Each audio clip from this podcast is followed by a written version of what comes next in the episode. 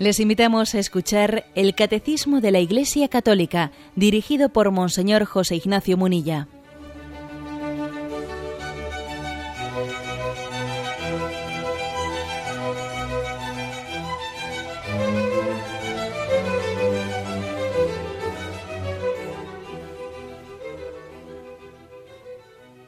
Un cordial saludo a todos los oyentes de Radio María. Un día más, con la gracia del Señor, proseguimos el comentario del catecismo de nuestra Madre, la Iglesia.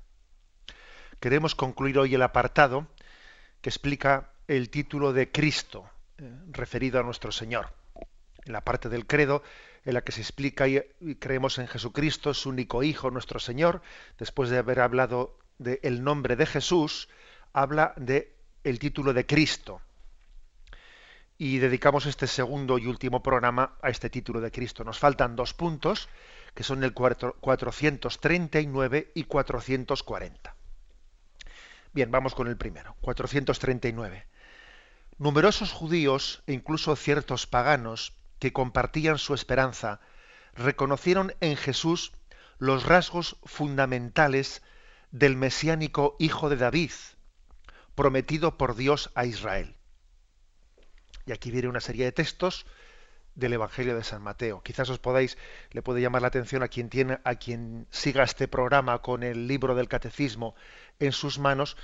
Qué curioso que todas las citas que han puesto aquí son del Evangelio de San Mateo. Es que, como ya pudimos decir ayer, el Evangelio de San Mateo, precisamente, entre los cuatro evangelios, se caracteriza por ser el Evangelio que más se ha esforzado por mostrar a los judíos por mostrarles que Jesús es el, el hijo de David, es el anunciado en el Antiguo Testamento. ¿Mm? Los demás evangelios también lo han hecho, pero es que los evangelios también eh, subrayan especialmente aquello que interesa que escuche el tipo de bueno, pues de interlocutor al que se dirige, el tipo de lector, el tipo de interlocutor. Y todos los evangelios, algunos han sido eh, escritos pues en un contexto más de la diáspora fuera de, de Judea, más dirigidos a los paganos o más dirigidos a quienes estaban en la diáspora, y otros como el Evangelio de San Mateo ha sido escrito más para esa evangelización del pueblo judío. Bien. Bueno, pues la afirmación esta primera, dejamos aquí, interrumpimos la lectura del punto, luego seguimos, es que había numerosos judíos, pero no solo judíos, sino ciertos paganos, que no formaban parte del pueblo de Israel, que estaban expectantes eh, por ver si esa promesa de la llegada de un Mesías, de un hijo de David, eh, acontecía. Paganos también, eh, sí, porque Israel también convivía con, con, el pueblo que le, que le rodeaba, y también había paganos en el, en el propio en el propio Israel. Y entonces por una parte, por influjo de esa convivencia, los judíos, en, algunas personas amigas, pues habían también transmitido una, esperanza de la llegada de un Mesías. Y no solo, digamos, por el influjo de la convivencia, es que también eh, otros pueblos, otras culturas, de alguna manera también estaban eh, esperando la llegada de un Mesías. O sea, forma parte también de esa especie de semillas que Dios siembra eh, en todas las culturas, incluso en todas las religiones, esas semillas del reino, el, el deseo, el decir, no vendrá Dios y nos enviará su salvación. Dios en su misericordia y en su poder no nos enviará eh, un profeta suyo para liberarnos de, eh, pues de nuestra suerte, de nuestro pecado, etcétera. Es decir, que esa promesa de la llegada de un Salvador conectaba plenamente, por supuesto, con la esperanza de los judíos en el Antiguo Testamento, pero también, claro que también conectaba de alguna manera con, eh, pues con las expectativas de muchos paganos que deseaban también ver, ¿eh? ver la llegada de un Salvador. Bien, entonces, por ejemplo, ¿eh? aquí unos cuantos textos. Mateo 2, capítulo segundo. Bueno, el hecho de que no nos olvidemos que cuando Jesús nace en Belén, en tiempos del rey Herodes, unos magos vienen de Oriente. Eh, Mateo no habla de reyes, eh, habla de unos magos, vienen de Oriente y se presentan en Jerusalén diciendo, ¿dónde está el rey de los judíos que ha nacido? pues hemos visto una estrella en el oriente y venimos a adorarle. Esta figura de estos personajes, de estos magos venidos de oriente, nos está hablando de que también en el mundo pagano había una expectación, ¿eh? una expectación, incluso eh, existía una tradición en la que cuando una estrella, cuando una estrella comenzaba a verse, cuando nacía, entre comillas, una estrella, que nosotros ya sabemos que sabemos que eso de que nazca una estrella no es que haya nacido en ese momento, sino que es que la luz ha llegado a la Tierra. ¿eh? Pero bueno, desde nuestra perspectiva decimos ha nacido, ha nacido una estrella. El nacimiento de una estrella era considerado como un signo de que Dios había enviado un profeta. Entonces ellos ven el nacimiento de una gran estrella, o sea, llega a la Tierra una, la luz de una potente estrella que fijaros igual tendría miles de millones de años luz, ¿eh? pero había llegado hasta la Tierra la luz en ese momento y los magos de Oriente, viendo ese signo, dicen, Dios ha enviado un profeta. Y se ponen en camino. Se ponen en camino siguiendo la estela, siguiendo la luz de esa estrella. Esto está, como digo, nos está poniendo en una escena en la que había una búsqueda de Dios. Este es el hombre que busca a Dios. ¿eh? Estos astrólogos o estos sabios astrólogos de Oriente eh, ligan su astrología, la ligan a una búsqueda de Dios. ¿eh? Más textos, por ejemplo, Mateo 9, 27. Cuando Jesús se iba de allí, al pasar le siguieron dos ciegos gritando, ten piedad de, nosotros, hijos de David, hijo de David. Eh, los, digamos que los pobres, los enfermos, se atrevían a decir en voz alta lo que en el pueblo estaba un poco allí como un rumor, pero nadie se atrevía a decirlo en voz alta porque le podía caer eh, una reprimenda. Pero claro, cuando uno es pobre y no tiene nada que perder, eh, porque eso suele ser así, a veces los pobres y los enfermos, aquellos que ya no tienen nada que perder, pues son los que son más libres para hablar. ¿eh? Y entonces ellos se ponen a gritar, ten piedad de nosotros, hijo de David, y le llamaban hijo de David. ¿eh? Y, la promesa decía que nacería, un, o vendría un profeta, un hijo de David, que regiría al pueblo con justicia, cuyo reino no tendría fin, etcétera. ¿eh? Y eso, pues, me imagino que cuando les escuchasen los a su alrededor dirían, bueno, pues mira, algunos dirían, mira, son unos ciegos, son unos, son unos pobres, no les hagamos mucho caso. Otros dirían, ¿tendrán razón estos? ¿Mm? Otro texto, Mateo 12, 23, ¿eh? lo parecido, ¿no? Entonces fue presentado un endemoniado ciego y mudo. Él le curó de suerte que el mudo hablaba y veía. Toda la gente atónita decía, ¿no será este el hijo de David? La expectación mesiánica crece, crece. Los milagros que hace Jesús son milagros para, sí, por una parte nacen, obviamente, nacen de su corazón misericordioso. O sea, Cristo hace milagros, hace estos signos para manifestar que es la misericordia la que le mueve. O sea, que a Cristo no le mueve nada más que la misericordia. Y el mal de, ese ciego, de ese mudo, eh, pues lo que le, que además también estaba endemoniado, dice, lo que le suscita en Jesús es una ocasión de misericordia. ¿eh? El mal del mundo casi es algo que le incita a la misericordia, ¿no? Pero además de eso, obviamente también los, los milagros de Jesucristo eh, quieren responder a una pregunta. ¿Y este quién es? O sea, las obras que Cristo hace, que Cristo realiza, están desvelando de alguna forma su identidad. Porque el hacer sigue al ser. ¿eh? Operari sequitur, sequitur esse, dice el adagio latino, ¿no?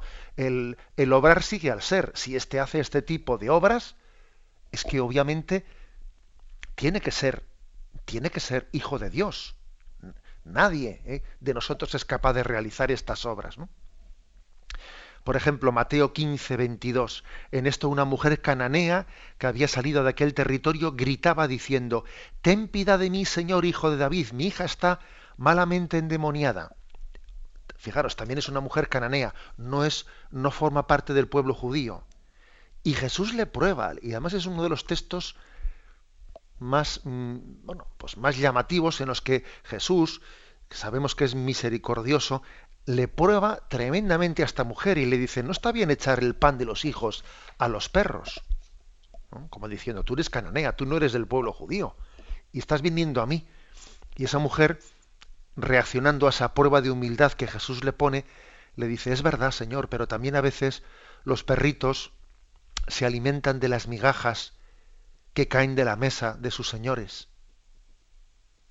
Y a Jesús esa respuesta de humildad le, arranca totalmente eh, el, el, deseo ¿no? de misericordia y sana a esa mujer cananea, mm, mejor, mejor dicho, sana a la hija de esa mujer cananea. ¿no? O sea, ¿qué quiere decir? Que el hijo de David ha venido para el pueblo judío y para todos aquellos que desde el pueblo judío, que teniendo al pueblo judío como instrumento, como camino de revelación, pues para todos los que hemos entendido, ahí estamos nosotros también incluidos, ¿eh? todos los que hemos entendido que, que Israel fue un instrumento, un camino elegido por Dios para dar a conocer su luz a todas las naciones. Y Jesús es el Hijo de David para todos, ¿eh? para esta mujer cananea, exactamente igual que para los, que para los judíos. Bueno, pues Mateo 20:30 es otro texto parecido, que no vamos a leerlos todos.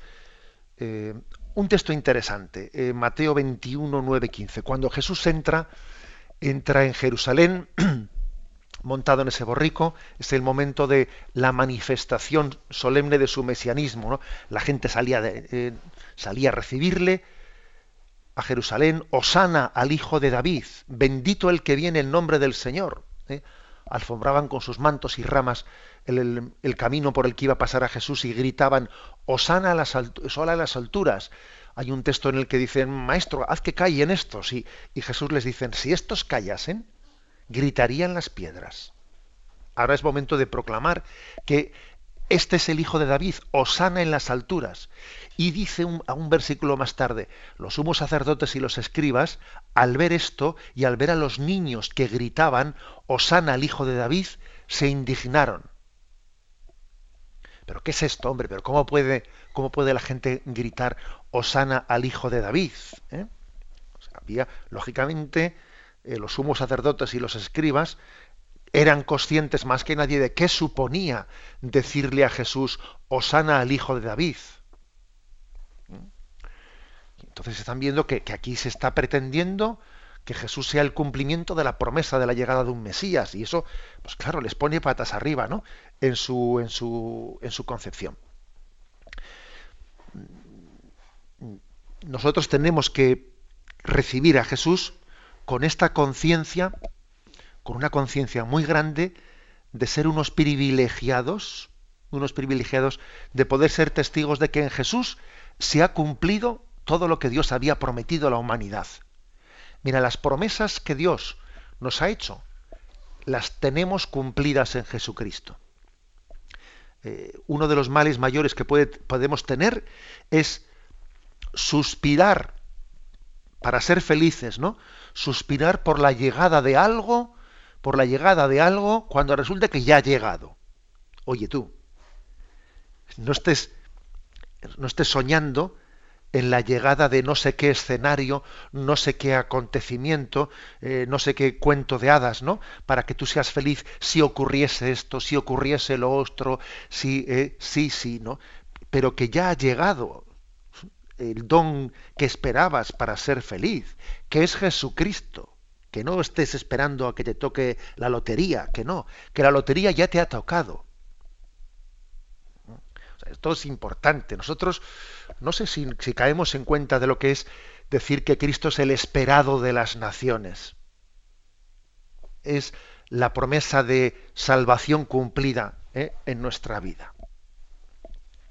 Bien, continúa el punto del catecismo que estamos comentando, continúa diciendo, Jesús aceptó el título de Mesías al cual tenía derecho. Es decir, Jesús no dijo, no, no, no es verdad, no digáis eso de que yo soy el hijo de David, que yo soy el Mesías. O sea, Jesús no rechazó ese título.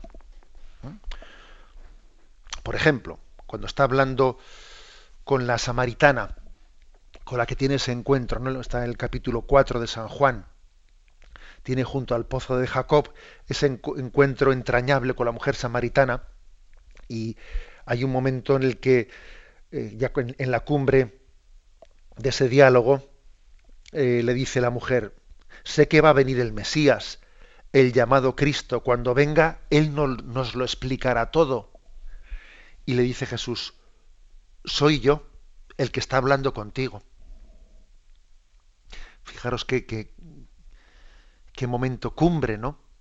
De la revelación. La mujer le dice, bueno, mira, yo sé que va a venir el Mesías, yo muchas cosas no las entiendo, yo estoy hecho un lío, yo, pero cuando Él venga, Él nos lo explicará todo. Y Jesús de repente le dice, soy yo el que está hablando contigo.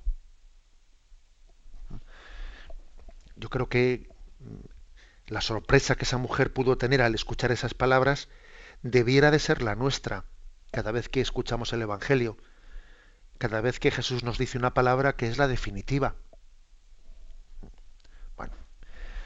Es un texto impactante si sabemos leerlo, ¿no?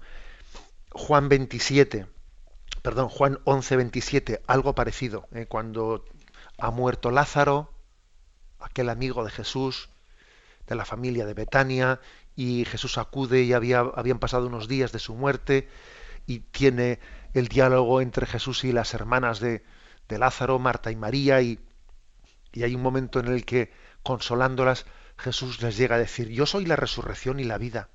¿Crees esto?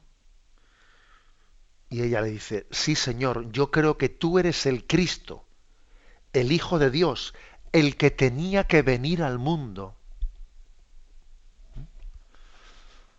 María, eh, María y Marta estar en este momento llevando a cumbre el reconocimiento en, Jesús. Fijaros, porque es que es muy fuerte que, este, que ese reconocimiento lo hagas en alguien que encima era amigo tuyo, porque es que Jesús tenía una relación de amistad con, una, con, con esta familia, ¿no? De Betania. Y claro, que tú hayas ido teniendo una relación de amistad con una persona, hasta que poco a poco vas descubriendo que ella, pues no es una persona como otra cualquiera, que es que estamos hablando de que es, dice, el Cristo, el Cristo, el Hijo de Dios, el que tenía que venir al mundo. Bien, recuerdo, eh, recuerdo para no perder un poco el hilo de la exposición, que estamos comentando el título de qué significa Cristo. ¿eh? Y decíamos que el título Cristo, pues es la traducción al griego de lo que en hebreo se dice Mesías, Mesías es en hebreo, Cristo es en griego y en castellano, en español se dice Mesías, eh, se dice ungido, ungido, el ungido, el elegido, el enviado. Bueno, pero mm, es decir, Jesús aceptó este título. O sea, Jesús no, no dijo, no, no, no, no digáis eso. No, no, no dijo eso. Jesús dijo, soy yo el que está hablando contigo. Pero también es verdad que aunque aceptó el título, em, tenía reservas, tenía prudencia, porque una parte de sus contemporáneos tendían a comprender esto de una forma demasiado humana, esencialmente política. Entonces, por ejemplo, es frecuente ver que Jesús, después que después de que él hace un milagro, eh, dice, vete y no se lo digas a nadie. Eso se repite con frecuencia en los evangelios. Se llama esto, llaman los exégetas, el secreto mesiánico. Es decir, Jesús reconocía que era el Mesías, pero lo hacía de una manera discreta, prudente, o sea, no eh, hasta que no llegó el momento culminante de su vida, él tenía cuidado para que no fuese manipulada políticamente eh, pues, pues esa proclamación de Jesús como Mesías. Porque, porque había sectores del pueblo de Israel que unían, unían eso de, que llegase el Mesías a que aquí hubiese una revolución para liberarnos de los romanos. Tenían esa concepción política del Mesías. Entonces Jesús er, era prudente. No negaba nunca que él fuese el Mesías, pero también pedía discreción. Incluso a veces, como he dicho antes, realiza un milagro y le pide a tal persona que sea discreta que podría parecer una contradicción, porque claro, Jesús hacía sus milagros por, para manifestar quién era. Pero dependiendo del contexto en el que estuviese, también pedía discreción. ¿Y esto es contradictorio? No, no es que sea contradictorio, sencillamente es eh, cómo llevar adelante una revelación, pero en un contexto complicado, en el que tengo que, Jesús tiene que descubrir quién es Él, pero al mismo tiempo tiene que tener cuidado de que la gente no entienda equivocadamente eso. Bueno, o sea, Él administra, Jesús administra esa revelación y lo hace, eh, lo hace pues, pues con, este, con ese tono, ¿no? Por ejemplo, en Mateo 22, eh, versículo del 41 al 46, después de que los fariseos, para ponerle a prueba, Jesús dice, ¿no? Para ponerle a prueba, no con buena intención, le preguntan, maestro, ¿cuál es el mandamiento principal de la ley? A ver qué responde. ¿eh? Y cuando Jesús responde, claro, y responde de una manera pues incuestionable, el principal mandamiento es amarás a Dios con todo tu corazón, con toda tu alma, con todo tu ser, y el segundo es amarás a tu prójimo como a ti mismo. Claro, se quedan callados, le han preguntado para ponerle a prueba y Jesús le responde de esa manera y como decimos popularmente, les tapa la boca. ¿eh? Y entonces Jesús, aprovechando ese momento, dice, bueno, y entonces Jesús les propuso esta cuestión. O sea, pasó al contraataque, si me permitís. ¿eh?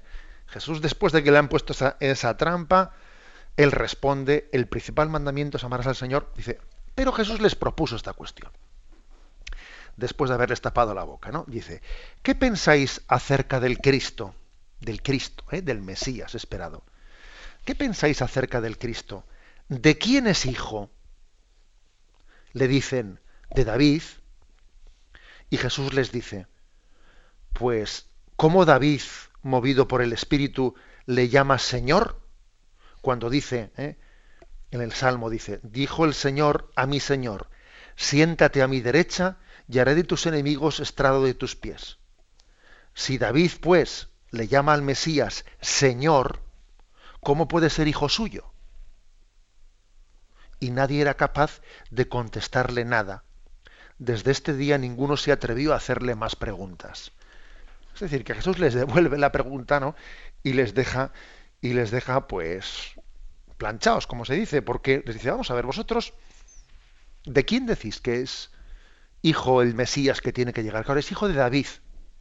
Bien, sí es verdad, es hijo de David. Pero es que David, David, en, sus escritos, ¿no? En los salmos escritos por David, él dice, le llama mi Señor al, al Mesías, ¿no? Que va a llegar. Entonces, si es hijo suyo, ¿cómo le puede llamar mi Señor? Nadie le llama, porque además aquí la palabra Señor tiene un pues un sentido de señorío divino, divino que muy superior al que nosotros tenemos. ¿eh? Nosotros la palabra Señor, bueno, pues podemos llegar a interpretarla en un sentido muy horizontal, pero para un judío no, no, para un judío la palabra Señor habla del señorío divino. Entonces, ¿cómo David puede decir el, el Mesías que será hijo suyo va a ser Señor? Y claro, Jesús con eso está diciendo, sí, será hijo de David, pero es hijo de Dios directamente y supera mucho al Padre. ¿eh? O sea, Jesús vendrá de Israel, pero al mismo tiempo va a superar totalmente ¿no? la descendencia de la carne, porque es que vendrá directamente de Dios. Y claro, Jesús les hace ¿eh? esa reflexión, esa reflexión, y ellos se quedan eh, pues, se quedan en un silencio absoluto, dice, no se atrevían a hacerle más preguntas, ¿eh? porque veían su sabiduría. No únicamente no habían sido capaces de tenderle una trampa a Jesús, sino que Jesús les plantea a ellos una cuestión que les deja en blanco. Pero lo importante es que en esa cuestión que les plantea Jesús, Jesús está dando un paso más en decir, mira, el Mesías nacerá de Israel, pero nacerá de David, pero al mismo tiempo nacerá de lo alto. Y así es, y este es Jesús, que nace de la Virgen María, nace de María de Nazaret, pero al mismo tiempo nace por obra del Espíritu Santo. O sea, viene de una estirpe humana, pero al mismo tiempo viene directamente desde Dios. O sea, en esa, eh, en, esa forma en la que Dios ha llevado adelante su venida a nosotros, en la concepción virginal de Jesucristo, en ese ser carne de nuestra carne, sangre de nuestra sangre, porque fue concebido ¿eh? de las entrañas de la Virgen María, pero al mismo tiempo venir de Dios, pues porque vino por obra del Espíritu Santo, porque es el Verbo encarnado no por concurso de varón, sino directamente por, como, por un don directo del cielo. O sea, se manifiesta que es hijo de David, pero es hijo directo de Dios. Bueno, pues nada, damos un, un pasito más y, y podemos ver también el problema, ¿eh? el problema que existía allí en Israel del, del peligro de, de malinterpretación o de manipulación del concepto de Mesías. Por ejemplo, dice en Juan 6:15, después de la multiplicación de los panes, cuando Jesús ha multiplicado los panes ante una gran multitud, claro, aquello era pues era un momento peligroso porque era una gran multitud Jesús hace eh, la, multiplicación de los panes, es una multitud hambrienta, una multitud que está también eh, oprimida por los impuestos de los romanos y estarían también muy hartos de que, estén pasando hambre y al mismo tiempo los romanos les estén apretando con los impuestos. Jesús multiplica los panes y dirían, bueno, esta es la gallina de los huevos de oro, eh, aquí esta es nuestra oportunidad le proclamamos a este como, ¿eh? como Mesías, como Rey nuestro, y, nos alzamos en armas contra los romanos. Este nos va a dar de comer. ¿eh? Y entonces dice Juan 6:15, dándose cuenta Jesús de que intentaban venir a tomarle por la fuerza para hacerle rey, huyó de nuevo al monte él solo.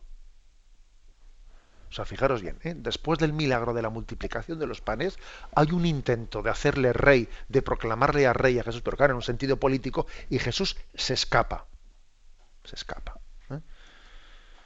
Otro texto, Lucas 24, 21, que es, es, la escena de los discípulos de Maús cuando iban decepcionados, pensando que todo había terminado tras la muerte de Jesús.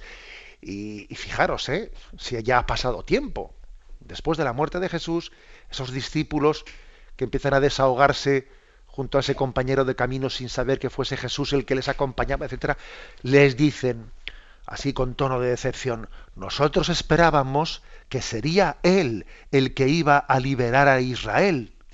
Pero con todas estas cosas, llevamos ya tres días desde que pasó esto. O sea, esperaban que fuese Él el que fuese a liberar a Israel. O sea, que estos dos discípulos de Maús también estaban contagiados de esa teoría política, esa interpretación política de que el Mesías iba a liberar a Israel de los romanos, etcétera, etcétera. Hay una tendencia, ¿eh? siempre ha sido una tendencia grande, a utilizar, ¿no? Pues a utilizar el sentido religioso para ¿eh? proyectarlo en, en las concepciones políticas, a poner eh, la religiosidad al servicio de mi concepción política. A mí Dios me tiene que liberar de mi problema político. Mm. Por eso, fijaros que es totalmente novedoso la forma en la que Jesús se presenta diciendo, dad a Dios lo que es de Dios y al César lo que es del César. Al César le pagas sus impuestos y a Dios le das lo que tienes que darle, que es tu corazón. Eso verdaderamente es novedoso, porque es que digamos, lo, típico, lo frecuente era utilizar la concepción religiosa para, para ponerla a favor de mi causa, mi causa política, mi causa nacional, y Dios lucha con nosotros contra los otros. Oye, que el otro tiene a Dios como Padre exactamente igual que tú. O sea, que no le invoques tú a Dios frente al otro. O sea, Jesús va purificando esa tendencia va purificando esa tendencia. ¿eh? Que, ojo, que la hemos tenido siempre. Y que la historia de la humanidad también, pues hemos podido pecar de, pues eso, de, invocar el nombre de Dios para que me defienda a mí frente a los otros. ¿eh? Y Jesús escapa de, esa concepción. Y ya sabéis lo que les dice a los discípulos de Maús, pero qué tardos sois para entender, pero qué duros de corazón. Bien, tenemos un momento de reflexión y continuaremos enseguida.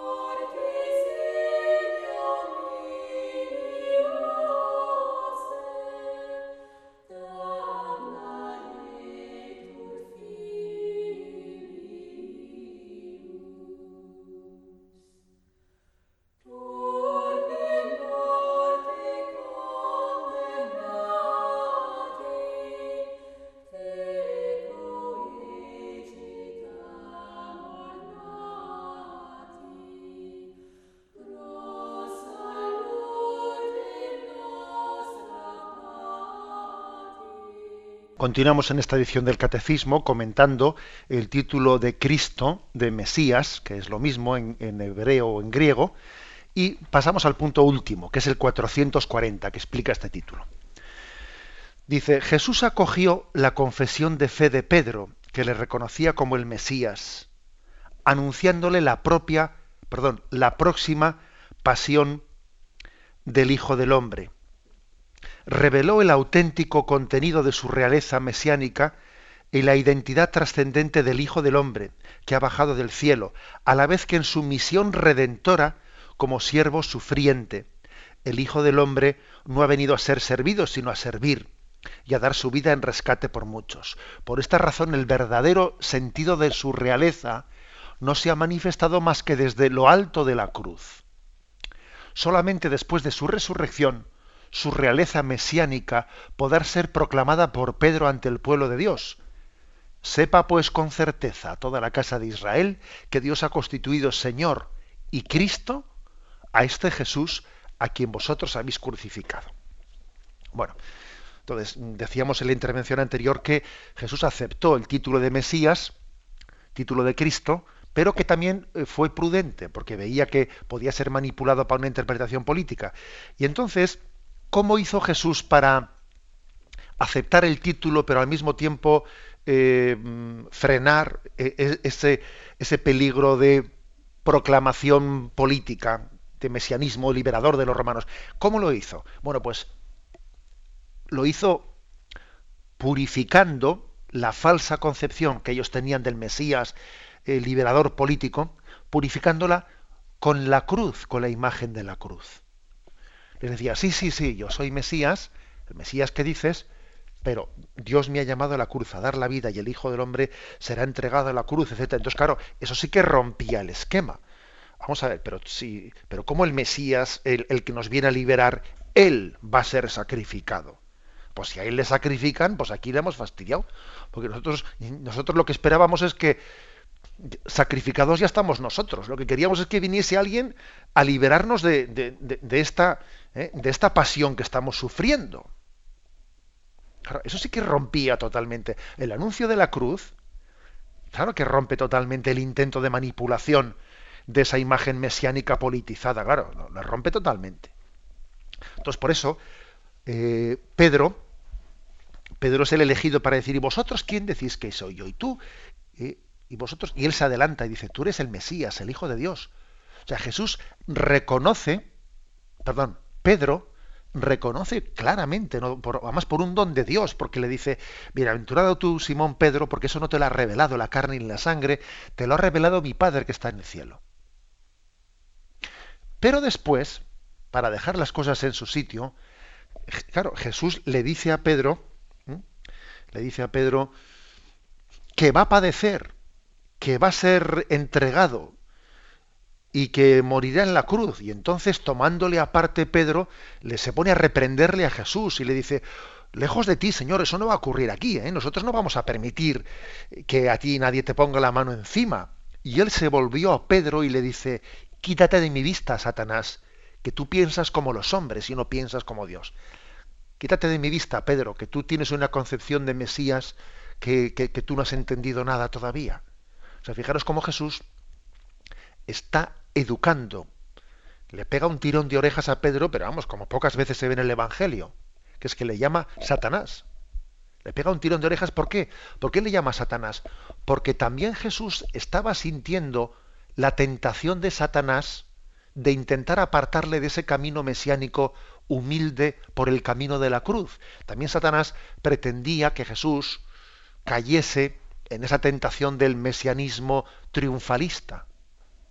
¿Eh? Acordaros de que en las tentaciones del desierto, una de las tentaciones del desierto dice, y entonces el diablo llevándole al alero del templo, subiéndole hasta el alero del templo, del cual, desde el cual se veía todo Jerusalén, le dice, tírate de aquí abajo, y que tus ángeles te cojan y te bajen hasta la plaza, ¿no? Claro, era una tentación triunfalista mesiánica. Imaginaros que Jesús hubiese entrado en Jerusalén, no montado en un borrico ¿eh? Y humildemente, sino bajado por unos ángeles desde el alero, del templo. Vamos, eso hubiese sido, hubiese sido algo irresistible, ¿no? Ahí no hubiese habido nadie que lo hubiese tosido. Pero Jesús rechazó esa tentación. Y él entró en Jerusalén de una forma humilde que estaba prediciendo lo que iba a ser la cruz. La cruz iba a ser el trono de Jesucristo, el trono de Dios. Él viene a reinar, pero a reinar desde la cruz.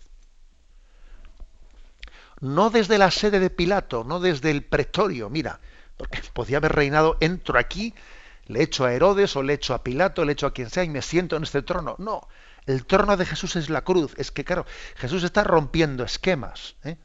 está purificando y está interpretando ¿no? auténticamente pues, toda la promesa de qué supone ¿eh? que llegue el Mesías, pero purificando de las concepciones nuestras políticas y, y siempre manipuladoras ¿eh? del mensaje de Dios. Bueno, pues entonces Jesús eh, tiene esa corrección tan fuerte, esa corrección tan fuerte, em, fijaros que hay momentos en los que se escandalizan de esas palabras de Jesús. Por ejemplo, Juan, Juan 6:22 dice, después del discurso del, del pan de vida, es duro este lenguaje, ¿quién puede escucharlo? Y sabiendo Jesús que en su interior que sus discípulos murmuraban, les dijo, ¿esto os escandaliza? Y cuando veáis al Hijo del Hombre subir a donde estaba antes, ¿eh? o sea que Jesús comienza a utilizar la imagen del Hijo del Hombre como una imagen también para explicar qué significa el Mesías. ¿eh? Porque la imagen del Hijo del Hombre era una imagen, sí, eh, trascendente. ¿eh? Por ejemplo, tenemos varios, varios textos del Antiguo Testamento en los que se habla de el Hijo del Hombre, el Mesías será como el Hijo del Hombre que vendrá, vendrá del cielo eh, fijaros que aunque nosotros la palabra hijo del hombre nos sugiera, eh, hijo del hombre, nos sugiera más bien la imagen de la humanidad, en realidad en el Antiguo Testamento el título de El Hijo del Hombre sugiere más bien la divinidad, porque hay textos que dicen vendrá del cielo como el Hijo del Hombre. O sea, es un texto que proclama, proclama la gloria de Cristo. Pero Jesús presenta la imagen del Hijo del Hombre para que no sea manipulada en ese sentido que decíamos triunfalista, la presenta conjugada con la imagen del siervo sufriente, el siervo de Yahvé. El Hijo del Hombre no ha venido a ser servido, sino a servir y a dar su vida en rescate por todos. ¿Eh? Y tenéis, por ejemplo, el famoso texto de Isaías 53, ¿eh? que es el que solemos leer el Viernes Santo. Mas plugo a Yahvé quebrantarle condolencias si se da a sí mismo en expiación, verá descendencia, alargará sus días, y lo que plazca Yahvé se cumplirá por su mano. Por las fatigas de su alma verá luz.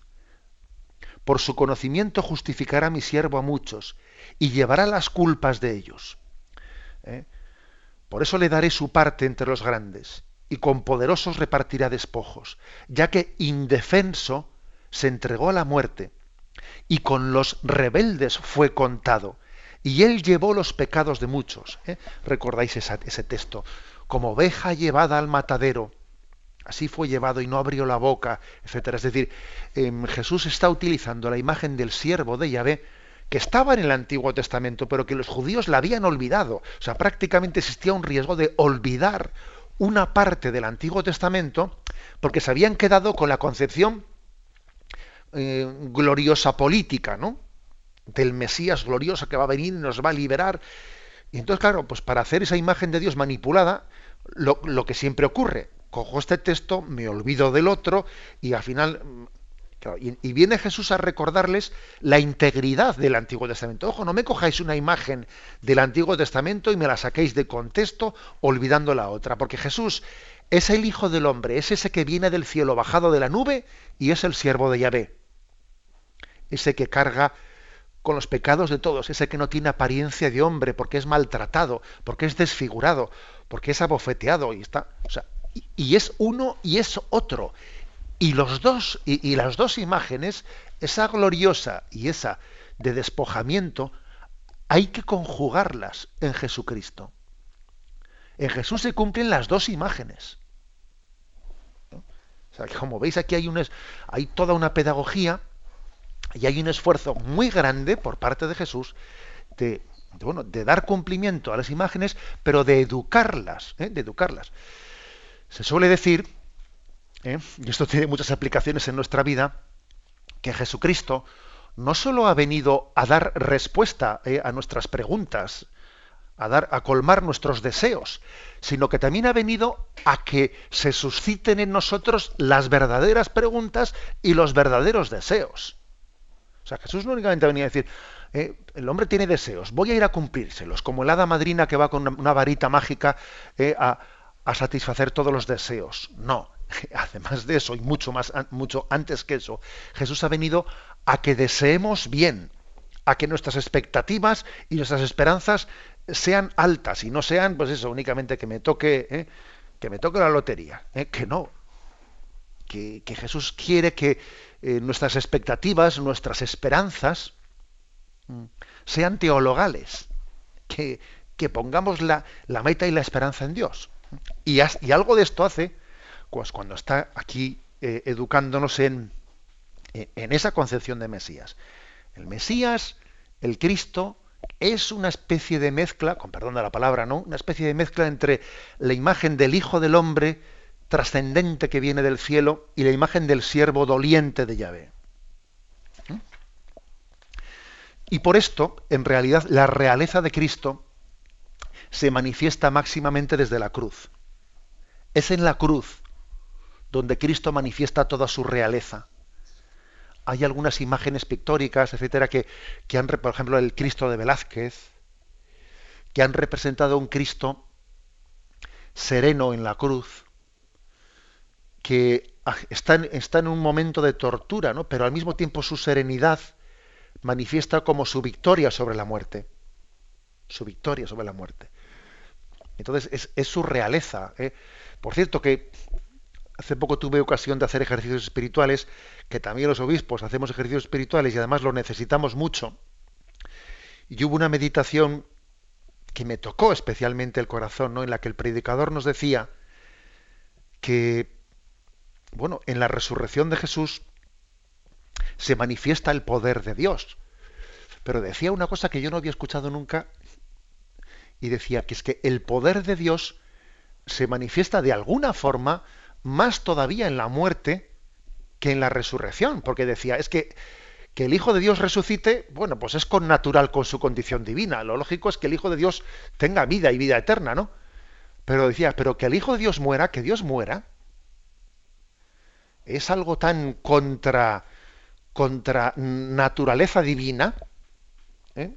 contra naturaleza divina, que la muerte del Hijo de Dios en la cruz podemos entenderla también como la máxima expresión del poder de Dios. O sea, Dios ha querido poder, que Dios que es la vida, gustar la muerte, para reinar, ¿eh? para reinar desde ella. A mí, francamente, esa meditación, esa reflexión, me tocó el corazón porque dije, eh, es, es verdad, es decir, la resurrección, claro que es, si es definitiva, si, si Cristo no ha resucitado, vana es nuestra fe, pero es verdad que la muerte del Hijo de Dios, la muerte de Cristo, es la expresión del, del Todopoderoso que también se quiere hacer todo débil. El Todopoderoso, el Omnipotente, quiere ser el Omnidébil. Quiere experimentar nuestra debilidad.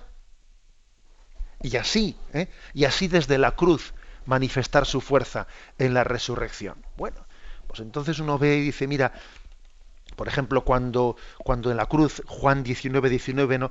pues se pone ese letrero, el, rey de los judíos, y le dicen, quita ese letrero de ahí. Y dice Pilato, mm, lo escrito, escrito está. Este ha dicho rey de los judíos y yo lo voy a poner ahí. Y ese letrero, ese letrero que había sido discutido, ponlo, quítalo, que dice Pilato, yo lo dejo, está, es como si dijese, si estos, estos callan, gritarán las piedras, gritarán esas palabras, no escritas en cuatro idiomas. Este es el, rey de los judíos.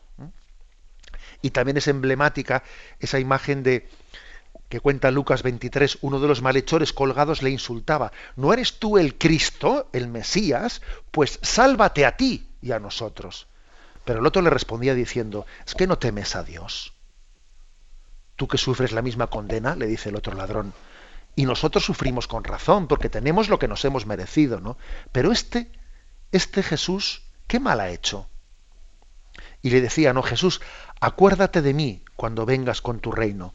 Jesús le dice, hoy mismo estarás conmigo en el paraíso. Es decir, que Cristo está reinando, está manifestando plenamente su mesianismo desde la cruz, que es el trono de su realeza y es el lugar que mejor, que mejor revela qué es ser Mesías, qué es ser Cristo, qué es ser el ungido. ¿eh? Y bueno, y termina este punto del catecismo diciendo, pues que Hechos 2.36, que sepa pues, ¿no? Todo Israel con certeza, que Dios ha constituido Señor y Cristo a este Jesús a quien vosotros habéis crucificado. ¿eh? En el crucificado, en la crucifixión y en la resurrección hay como una a decir, es la gran proclamación. Cristo, el Mesías, es el Señor. Jesús es el Señor, para gloria de Dios Padre. Entendido Señor como la manifestación del señorío de Dios. Lo dejamos aquí y ya hemos concluido la explicación de este título de Cristo, de Mesías. Damos paso a la intervención de los oyentes. Podéis llamar para formular vuestras preguntas al teléfono 917 107 700. 917 107 700.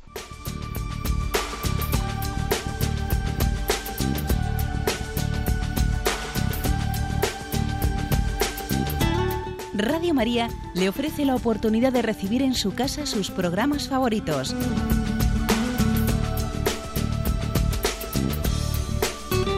Ahora lo puede hacer a través de nuestra página web www.radiomaria.es o bien llamándonos al 902 500 518.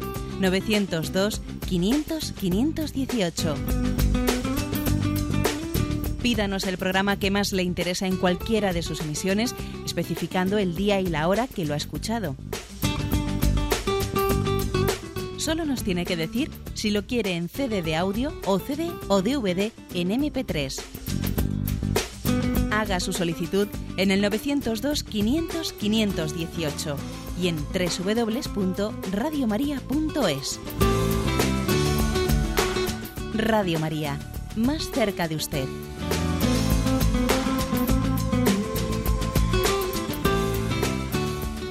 Sí, buenos días. ¿Con quién hablamos?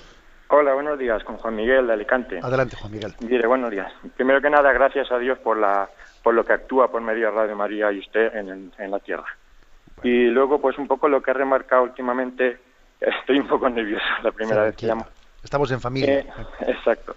Que ha comentado que, que el mismo Dios, ¿no? Como que, que la grandeza de Dios está en la muerte de Dios, ¿no? Y es un poco, yo he meditado alguna vez sobre lo que Dios mío, Dios mío, ¿por qué me has abandonado? ¿no? Y es un poco, he caído, si, si hace referencia también a eso, ¿no? A que el mismo Dios se entrega hasta, hasta, hasta él mismo, muere hasta el amor, y entonces es cuando siente el abandono de, de quién es. Y de ahí la expresión, Dios mío, Dios mío, ¿por qué me has abandonado? No sé si un poco va ligado a eso, o, o está ahí la grandeza, ¿no? Que remarcaba de, de que el mismo, o sea, el mismo amor renuncia al amor, o sea, o sea muere hasta ello, y entonces es ahí donde, donde está la, la grandeza y la, entrega, ¿no? Pues mire, le, le, hago un comentario al respecto. Recuerdo también, a ver, es, recuerdo como una anécdota de mi de mis años de seminarista, que estábamos en, pues en la mesa, creo que era el desayuno, y estábamos hablando así de cuestiones de, de fe y de teología, ¿no? Y recuerdo haber dicho yo a un compañero que me parecía pues que, el, que la fiesta central, ¿no? La fiesta central de, de nuestra fe cristiana, pues tenía que ser la encarnación, el, el, el, el, momento en que Dios se hace hombre, porque es infinitamente mayor ¿no? la distancia que Dios recorre de ser Dios, de tener meramente una condición divina, a bajarse y hacerse hombre, que me parecía que ese salto era mayor que el salto de siendo hombre ya eh, morir, ¿no? Y decía, es que el salto de ser hombre a morir me parece más pequeño que de ser Dios a hacerse hombre, ¿no? Y me acuerdo que un compañero, un compañero me dijo, sí, pero es que fíjate que el momento de la muerte hay una prueba, o sea, Dios ha querido asumir una prueba que es la de experimentar eh, el abandono, en ese Dios mío, Dios mío, ¿por qué me has abandonado? Que obviamente ¿eh? el Padre nunca puede abandonar al Hijo, pero sin embargo el hecho de que eh, haya tenido esa experiencia, ¿eh? aunque lo haya llegado a sentir, aunque no haya llegado a serlo, pero haya, haya pasado por la experiencia del sentir el abandono, la verdad es que el abajamiento por parte de Dios es todavía eh, superior. ¿eh? Superior, es decir, es que el salto que ha dado Dios de que en el momento de la muerte, claro, no es un morir, va, yo muero, pero en fondo sé que dentro de nada no voy a resucitar, luego lo que estoy pasando este momento malo no tiene ningún tipo de, no, no, no es eso, o sea, es decir, eh, la experiencia que Jesús ha sentido es una experiencia de abandono en la que no ha querido ahorrarse o sea, Jesús no ha querido ahorrarse nada de lo que, lo que es la experiencia humana. Bueno, pues mm, digo que, por eso digo que el momento de la, de la, muerte de Dios puede llegar a ser el momento, el momento más grande, porque es como si por amor a nosotros, por amor a nosotros, hubiese como eh, experimentado también la noche oscura del no ser amado. O sea, y eso que eh, Jesús es el Hijo eternamente amado por el Padre, pero por amor al Padre y por amor a nosotros, el Padre también le ha dado a gustar de la experiencia de, de la noche oscura, del no sentir las cosas. Por amor ha experimentado ¿no? el, abandono. ¿eh? Y entonces me parece que, es la cumbre de la manifestación del amor. ¿eh? Con esto no estoy diciendo que la resurrección no se manifieste, por supuesto, ¿no? O sea, es que, es que no se puede separar muerte de resurrección. Es que es lo mismo, es que, es que en la, son dos misterios que van unidos. Proclamamos tu muerte, anunciamos tu muerte, proclamamos tu resurrección. Pero creo que esta reflexión, pues sí que nos ayuda mucho a entender la profundidad de lo que supone eh, el que Dios manifieste su gloria muriendo por amor por nosotros. Damos paso a un siguiente oyente. Buenos días. Buenos días, monseñor. Soy Lourdes de Madrid. Mire, quería hacerle una pregunta sobre Hechos 8:26. Hechos 8:26, donde aparece Felipe bautiza a un eunuco.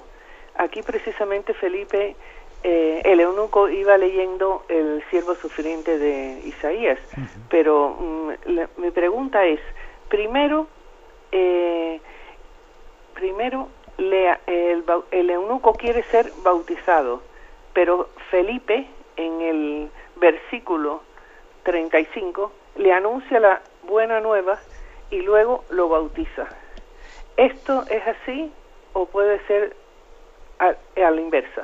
Esa es mi pregunta. Muchas gracias. De acuerdo. Bien, ese pasaje es el pasaje en el que eh, pues mm, dice que el, ángel le manda a Felipe, dice, levántate, marcha corriendo eh, por el camino que baja de Jerusalén a Gaza, eh, se levante, parte y entonces allí se encuentra eh, un etíope eunuco, que además dice que era alto funcionario de, de Candace, reina de los etíopes, eh, que estaba, que estaba bueno, caminando, se pone junto a él, está leyendo el pasaje de Isaías, y primero le instruye y luego le bautiza. La oyente pregunta, bueno, ¿eso tiene que ser así? ¿Primero instruir y luego bautizar? ¿O primero bautizar y luego instruir? Bueno, pues en los evangelios vemos con claridad que cuando los adultos se bautizan, es primero instruir y luego bautizar. Pero también en los propios evangelios y en los hechos de los, hechos de los apóstoles, mejor dicho, eh, se ve que también se bautizaban los niños. ¿eh? Porque pues, dice, se bautizó él con toda su familia. Entonces, obviamente, en el caso de que, de que bautice a un niño, ¿eh? a un niño todavía no consciente, primero es bautizar y luego es instruir. O sea que ya vemos que la costumbre del bautismo de los niños eh, no es como algunos han dicho por ahí, cosas que se introdujeron posteriormente, no en contra o al margen de, no, no. En los Hechos de los Apóstoles tenemos varios pasajes en los que cuando alguien se convertía se bautizaba él y sus niños. ¿Mm? Luego, lo lógico es cuando alguien es, eh, es, adulto, lo lógico no es, o sea, lo propio es que cuando alguien es adulto sea primero ser instruido y luego ser bautizado. Pero el bautismo de los niños que primero reciben la gracia y luego van creciendo en conciencia de lo que han recibido, también es una forma de proclamar de que el don de Dios nos precede. el don de Dios es totalmente gratuito. Fíjate, fíjate bien, ¿no? De que este niño no es consciente y recibe el don de Dios antes de ser consciente. O sea, que es que Dios te busca a ti antes de que tú busques a Dios. Bien, pasamos a una última llamada. Buenos días. Buenos días. Adelante, le escuchamos. Gloria al Señor. Muy bien. Es una maravilla el tema de la cristología y yo nunca lo había oído. Ayer es que pregunté eh, por qué mm, se le dice Manuel también, pero nada más que figura ahí, luego no le llaman a él Manuel. Y hoy me he levantado a las ocho y cuarto y no lo he escuchado lo primero, a lo mejor lo ha dicho al principio. Bueno, la verdad es que el término el término Emmanuel eh, todavía no hemos hablado de él. ¿eh? No hemos hablado de él. El término Emmanuel mm, ya tendremos ocasión ¿eh? de, hacer referencia a él. hoy, aunque se ha levantado usted tarde, como dice, no se ha perdido esa explicación en concreto. El Emmanuel, el Dios con nosotros, el Emmanuel, bueno, es otro título también mesiánico, pero que en sí mismo no está, ¿eh? o sea, no es equivalente o no es sinónimo del término Cristo, eh, Cristo ungido. ¿eh? Bueno, o sea que ya llegará también ese momento de esa, de esa explicación. Me despido con la bendición de Dios Todopoderoso. Padre, Hijo y Espíritu Santo, descienda sobre vosotros. Alabado sea Jesucristo.